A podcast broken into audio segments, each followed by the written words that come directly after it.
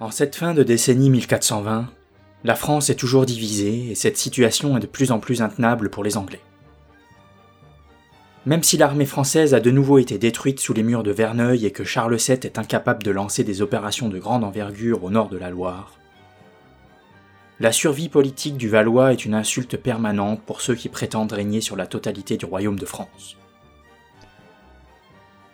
Passer la Loire, prendre Bourges, détruire le parti armagnac et soumettre une bonne fois pour toutes les Français qui résistent à l'envahisseur. Voilà les objectifs du régent Bedford. Or, pour passer la Loire, il faut d'abord prendre les villes fortifiées qui enjambent le fleuve et qui sont toujours fidèles à Charles VII. La cible des Anglais, c'est Orléans. Orléans prise, c'est la signature de l'arrêt de mort du royaume de Bourges.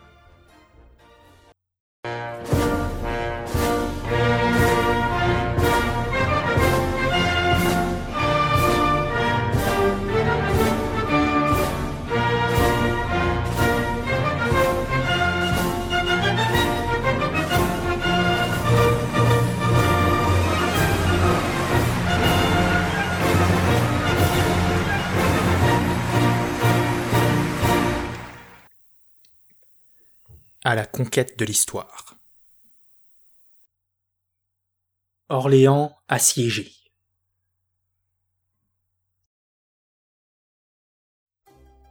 La décision d'assiéger Orléans est prise pendant l'été 1428. Salisbury, surnommé Sale Brebis par les Français, débarque à Calais accompagné d'une forte armée qu'il complétera avec des troupes anglaises déjà stationnées en France, ainsi que quelques contingents bourguignons. La troupe prend alors la direction d'Orléans. Orléans n'est pas une ville comme les autres. C'est d'abord un carrefour, un lieu d'échange, un port sur la Loire et un pont qui permet de franchir le fleuve. Les ponts, comme les guets, ont toujours été en nombre limité sur ce fleuve inconstant animé par de grandes crues. Le pont d'Orléans, qui permet de traverser la Loire, est donc un ouvrage stratégique. Il en existe évidemment d'autres, mais c'est l'un des rares à permettre le passage de convois importants, et c'est l'un des plus larges et solides de son temps. Verrou naturel de la Loire, Orléans a subi plusieurs sièges et batailles qui ont marqué la mémoire collective au cours de son histoire. Comme la destruction de la ville par César suite à la révolte des Carnutes, le siège de la ville par les Huns d'Attila ou encore la bataille qui vit s'affronter les Visigoths et les derniers Gallo-Romains d'Aegidus. Par ailleurs, c'est une ville importante, et avec ses 30 000 habitants, elle est de la taille de Rouen, la capitale de la Normandie. Et son université concurrence en prestige celle de Paris. C'est donc une ville stratégique, autant militairement que symboliquement que les Anglais veulent capturer. Sur le chemin d'Orléans, Salisbury prend le temps de nettoyer ses voies d'approvisionnement des troupes armagnacs et de s'emparer des places fortes de la région, comme Main-sur-Loire et Beaugency. C'est dans cette dernière qu'il traverse la Loire, puis il remonte vers Orléans, s'empare de Jargeau tandis que les Bourguignons capturent Sully-sur-Loire. Le 7 octobre, le village d'Olivet, juste au sud d'Orléans, situé sur la route de Bourges, est capturé. L'étau se resserre sur la ville. Le capitaine anglais arrive ensuite devant Orléans le 12 octobre, tandis que Bedford s'installe à Chartres pour superviser les opérations et organiser l'approvisionnement en vivres. Pendant que le siège se met en place, des protestations s'élèvent dans le camp français. En effet, le code de l'honneur chevaleresque interdit de s'en prendre aux possessions d'un prisonnier. Or, le duc d'Orléans est captif à Londres depuis la bataille d'Azincourt, et c'est bien, que ce soit des châteaux, des terres ou des villes, ne devrait donc pas être la cible de ces geôliers. Mais on l'a vu à de multiples reprises au cours de cette guerre, et notamment à Azincourt, les Anglais ne s'embarrassent guère des questions d'honneur. Derrière les murs d'Orléans, on fait grise mine, et on a peu d'espoir de repousser les Anglais. En effet, le meilleur capitaine de Charles VII, c'est Arthur de Richmond, mais à l'heure actuelle il est en guerre ouverte contre la Trémoille, le nouvel homme fort du royaume de Bourges. Alors que ses meilleurs hommes de guerre s'écharpent dans un conflit fratricide, Bedford peut lui compter sur les capitaines expérimentés et valeureux, comme Salisbury, Suffolk ou encore Talbot. Charles VII ne peut finalement compter que sur le jeune et fougueux Jean, bâtard d'Orléans qui n'a que 26 ans, et est encore relativement inexpérimenté. Celui qui deviendra plus tard le comte de Dunois est le fils illégitime de Louis d'Orléans et de Mariette d'Anguien. Depuis que son demi-frère, le duc Charles d'Orléans, est prisonnier des Anglais, il est le seul défenseur des intérêts de sa famille. Si Dunois peut compter sur des lieutenants fidèles, braves et durs au mal, comme Raoul de Gaucourt, Lahire et Poton de Xaintrailles, ce ne sont cependant pas des stratèges. Les bourgeois de la ville joueront eux aussi un rôle crucial à certains moments du siège. Mais ce ne sont que des bourgeois, qui ne sont pas des soldats professionnels et n'entendent pas grand-chose à l'art de la guerre. En tout et pour tout, le bâtard d'Orléans ne peut opposer qu'environ mille soldats aux milliers d'anglo-bourguignons qui s'amassent sous ses murs. Malgré un déséquilibre évident des forces, Dunois ne se décourage pas, c'est peut-être là sa première victoire. Les habitants, eux aussi, ont bien l'intention de résister. Et pour le prouver, ils n'ont pas hésité à raser les faubourgs de leur ville. C'est d'ailleurs courant en cas de siège de détruire les édifices implantés à portée de murailles, susceptibles de servir de point d'appui aux assiégeants. Il y a quand même quelques raisons de garder espoir. Ça fait maintenant 15 ans que le plus clair du budget municipal est consacré à la fortification de la ville. Adossé à la Loire, Orléans est entouré d'une forte muraille longue de 4590 mètres et renforcée de 30 tours. Le large pont de pierre, convoitise des Anglais, qui traverse le fleuve est gardé en son centre par la bastide Saint-Antoine, et sur l'autre rive de la Loire, l'accès au pont est protégé par une véritable forteresse, le fort des Tourelles, qui est lui-même protégé par un ouvrage en terre et en bois appelé un boulevard. La garde des remparts est la responsabilité des habitants, et est distribué entre les métiers, chaque compagnie se chargeant d'une tour. Treize canonniers professionnels sont également employés par la ville qui dispose de 70 canons. En face du fort des Tourelles se trouve le couvent des Augustins, que les Orléanais ont fait abattre pour éviter qu'ils ne servent de point d'appui aux Anglais.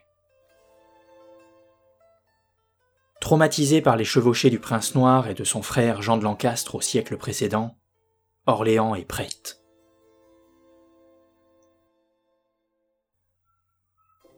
Dès le 17 octobre, les bombardements sur la ville et surtout sur le fort des Tourelles commencent. Le 21, un assaut anglais sur la forteresse est repoussé, mais quelques jours plus tard, après une attaque surprise, les tourelles tombent sous le contrôle des hommes de Salisbury. Dunois ordonne alors de détruire plusieurs arches du pont pour empêcher les Anglais de poursuivre vers l'intérieur de la ville. Orléans est désormais isolé. Salisbury, qui vient superviser les réparations des fortifications du fort des Tourelles, tout juste conquis, est frappé par un boulet tiré depuis les murailles d'Orléans. Atteint en pleine tête, Sale Brebis mourra trois jours plus tard à Main-sur-Loire. Les Orléanais mettent à profit le moment de flottement suivant la mort de Salisbury pour achever de détruire ce qui reste du pont entre les Tourelles et la Bastille Saint-Antoine, isolant un peu plus la ville. Mi-novembre, Bedford confie la direction du siège à un trio composé du comte de Suffolk, de Thomas de Scales et de John Talbot. Incapables de prendre la ville par un assaut frontal, ils prennent la décision de l'encercler afin de l'obliger à se soumettre. Pendant les mois suivants, les Anglais construisent une ceinture de fortifications pour encercler la ville. Malgré l'arrivée de 1500 bourguignons en renfort, les travaux qui durent tout l'hiver sont extrêmement compliqués pour les assiégeants. Puisque la garnison orléanaise fait des sorties de manière régulière pour harceler les constructeurs et pour détruire les bâtiments des faubourgs qui pourraient servir de refuge ou de point d'appui aux Anglais en cas d'assaut. Tout l'hiver, les Anglais grelottent de froid sous leurs tentes, et quand ils essaient par exemple d'aller couper les vignes des alentours pour en faire du bois de chauffage, Laïr et Poton les assaillent au milieu de leur besogne. Mais finalement, après des mois d'efforts, les Anglais ont achevé leur construction. Sur la rive sud, ils contrôlent quatre forts. Le fort des Tourelles, capturé aux Français au début du siège, le fort des Augustins, initialement un couvent mais qui a été fortifié par les Anglais. Couvrant le pont à l'est se trouve la Bastille Saint-Jean-le-Blanc, tandis qu'à l'ouest est érigée la Bastille des Champs Saint-Privé. Sur l'île Charlemagne, située au milieu de la Loire, se trouve également un fortin. Sur la rive nord, juste de l'autre côté de l'île Charlemagne, se trouve le plus gros fort anglais, la Bastille Saint-Laurent, qui servira de quartier général aux Anglais. Au-dessus se trouve une série de quatre plus petits forts. Croix-Bossé, Douze-Pierres, surnommé Londres, Pressoir-Ars, surnommé Rouen, et Saint-Pouer, surnommé Paris.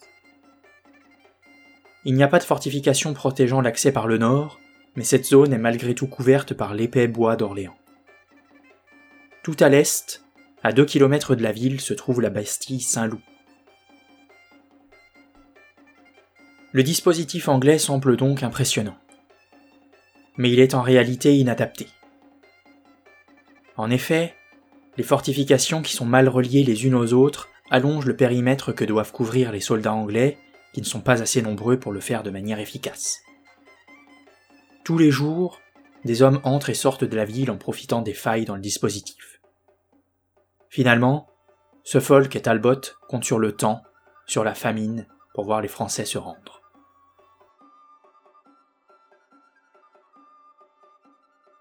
Le siège est émaillé d'escarmouches et de petits affrontements entre les belligérants. Mais on assiste également à des joutes entre hommes des deux camps. Deux Anglais contre deux Français, ou bien six contre six. On se demande parfois si ce n'est pas plus du divertissement que de véritables combats. Une de ces mises en scène de bataille voit par exemple s'affronter les pages anglais et français qui se retrouvent sur une île de la Loire et se battent avec des paniers en guise de boucliers et des pierres en lieu et place d'armes. Cet affrontement qui fait sourire participe à la formation militaire des adolescents. Il se solde malgré tout par un mort. Tout ceci ne doit cependant pas faire oublier l'objectif des Anglais, la prise d'Orléans. Et pour y arriver, les Anglais reçoivent régulièrement des renforts. 2500 hommes à la fin de l'année 1428 et plusieurs centaines en janvier 1429. Ils ne veulent cependant pas se risquer à lancer un assaut. Ils comptent encore et toujours sur le temps. Mais pour tenir sur la durée, qu'on soit assiégeant ou assiégé, les vivres sont indispensables. Or, et on l'a déjà vu à de nombreuses reprises pendant la guerre de Cent Ans, l'approvisionnement est aussi problématique pour les Anglais que pour les Français. En effet, dès l'armée de Salisbury passée, les bandes armagnacs avaient repris leur position sur les arrières des Anglais et elles menaçaient constamment les convois de vivres. Tandis que les provisions destinées aux Orléanais franchissaient elles difficilement le blocus. De chaque côté des murailles, la famine guette. Le 8 février 1429, plus de 1000 soldats de Laïr et de Guillaume d'Albret parviennent à tromper la vigilance anglaise et pénètrent dans Orléans pour la plus grande joie des habitants. Le lendemain, 300 hommes menés par Gilbert Mottier de Lafayette rentrent dans la ville ainsi que les 1000 Écossais de John Stuart, le connétable d'Écosse. Les renforts sont les bienvenus pour faire face aux Anglais, qui sont toujours plus nombreux sous les murailles. Ces Anglais attendent d'ailleurs de nouvelles troupes. Le bâtard d'Orléans s'exfiltre alors de la ville pour aller discuter avec Charles de Bourbon, comte de Clermont, qui a rassemblé 4000 soldats à Blois. La décision est prise de lancer une offensive sur un convoi de 300 chariots qui vient de quitter Paris et qui transporte des vivres, principalement des harengs car c'est le carême, et de l'artillerie. Ce convoi de renfort et de ravitaillement est défendu par 1500 hommes, dirigé par Fastolf et par le prévôt de Paris, Simon de Morier. Le 12 février, Dunois, qui a rejoint Orléans, prend la décision d'opérer une sortie de la ville pour faire jonction avec l'armée de Clermont. Cependant, la stratégie à adopter n'est pas claire pour tout le monde.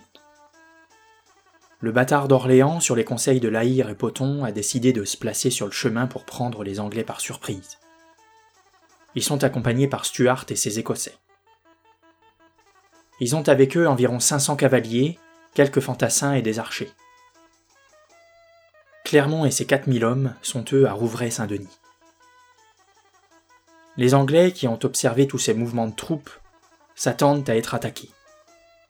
Ils arrêtent leur convoi et forment un cercle avec leurs chariots, cercle qui est ensuite renforcé par une barrière de pieux pour se protéger d'une charge de cavalerie. Voyant que les Anglais sont en train de fortifier leur position et que les Français et Écossais, qui ne sont toujours pas descendus de cheval, courent au désastre, Clermont envoie plusieurs messages aux bâtards d'Orléans interdisant toute attaque tant qu'il ne les a pas rejoints. Mais le connétable d'Écosse, impatient, charge les positions anglaises avec 400 chevaliers. Il est accompagné par Dunois qui soit obligé de suivre le mouvement. Immédiatement, les franco-écossais s'empalent sur les défenses anglaises et sont rapidement massacrés. Les Anglais poursuivent alors les fantassins survivants dans le plus grand désordre. Voyant ça, Laïr et Poton rassemblent les fuyards et repartent à la charge avec une soixantaine de cavaliers. Ils font de gros dégâts dans les rangs anglais. Mais les deux Gascons, aussi vaillants soient-ils, ne peuvent pas grand-chose contre des adversaires si nombreux et doivent abandonner la lutte. Clermont, qui observe la scène de loin, ne fait rien. Il n'attaque pas. Il s'en va vers Orléans. Finalement, les survivants prennent également la direction de la ville. Laïr et Poton sont les dernières à rentrer dans Orléans. Ils surveillent en effet que les Anglais enfermés dans leurs fortifications ne tentent pas une attaque surprise qui achèverait de détruire l'armée française. Mais les Anglais ne les poursuivent pas plus longtemps et font redémarrer leur convoi pour aller ravitailler leurs compatriotes. L'atmosphère est pesante dans Orléans. 500 hommes sont morts au combat, dont Guillaume d'Albret et John Stuart, le connétable d'Écosse, tandis que le bâtard d'Orléans a lui été blessé par un carreau d'arbalète. Clermont, qui s'est joint aux survivants de ce qui sera désormais connu sous le nom de la Journée des Harengs, est accueilli froidement par les habitants de la ville, ne comprennent pas son inaction. C'est la déception qui règne. Dans Orléans, la peur succède à la déception, quand le 18 février, Clermont prend la décision de quitter la ville pour aller voir le roi à Chinon, et qu'il emmène avec lui son armée. Les effectifs des défenseurs ont fondu, et parmi les commandants il ne reste plus qu'un bâtard d'Orléans blessé, le maréchal de Sainte-Sévère, Poton de Saint-Traille et Laïr. Dans les semaines qui suivent, les affrontements et escarmouches sont toujours aussi nombreux avec toujours une focalisation des opérations militaires sur les convois de vivres. Devant Orléans, comme derrière les murailles, tout le monde est là de la guerre. Le 17 mars, après avoir longuement réfléchi à la situation, les autorités de la municipalité qui commencent à perdre espoir prennent la décision de rechercher un compromis. Poton de Xaintrailles et plusieurs délégués orléanais se rendent auprès du duc de Bourgogne afin de négocier.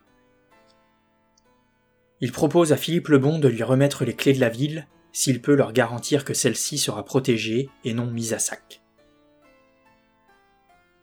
Intéressé par la proposition, le duc accompagné de son fidèle lieutenant Jean de Luxembourg se rend début mai à Paris pour y rencontrer le régent Bedford et lui exposer la situation.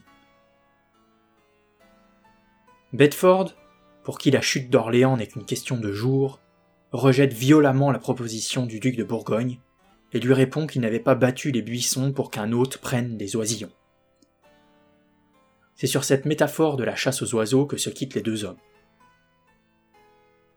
Indigné par la réaction de l'Anglais, Philippe le Bon décide de retirer les troupes bourguignonnes qui participent au siège. Une nouvelle fissure se crée dans l'alliance anglo-bourguignonne. Le départ des 1500 bourguignons redonne un maigre espoir aux défenseurs de la ville, mais le moral est malgré tout bien bas. Le bâtard d'Orléans songe à capituler. Encore quelques semaines, et les Anglais auront terminé de réparer le pont et pourront lancer un assaut massif sur la ville. Orléans prise, c'est l'Aquitaine et le Languedoc à la merci des Anglais. Orléans prise, et c'est la fin du royaume de Bourges. Charles VII est lui aussi épuisé par la situation, et certains de ses conseillers lui enjoignent d'abandonner la partie, de rejoindre le Dauphiné, la Castille ou bien l'Écosse. Il semble sur le point d'abandonner le combat, d'abandonner son royaume, d'abandonner son héritage. C'est alors qu'une rumeur parcourt le royaume de France. Une pucelle envoyée par Dieu est en route pour rencontrer le roi. Cette jeune fille qui a pour ambition de libérer Orléans, de faire sacrer le roi à Reims et de bouter les Anglais hors de France, vous l'aurez reconnue, c'est Jeanne d'Arc.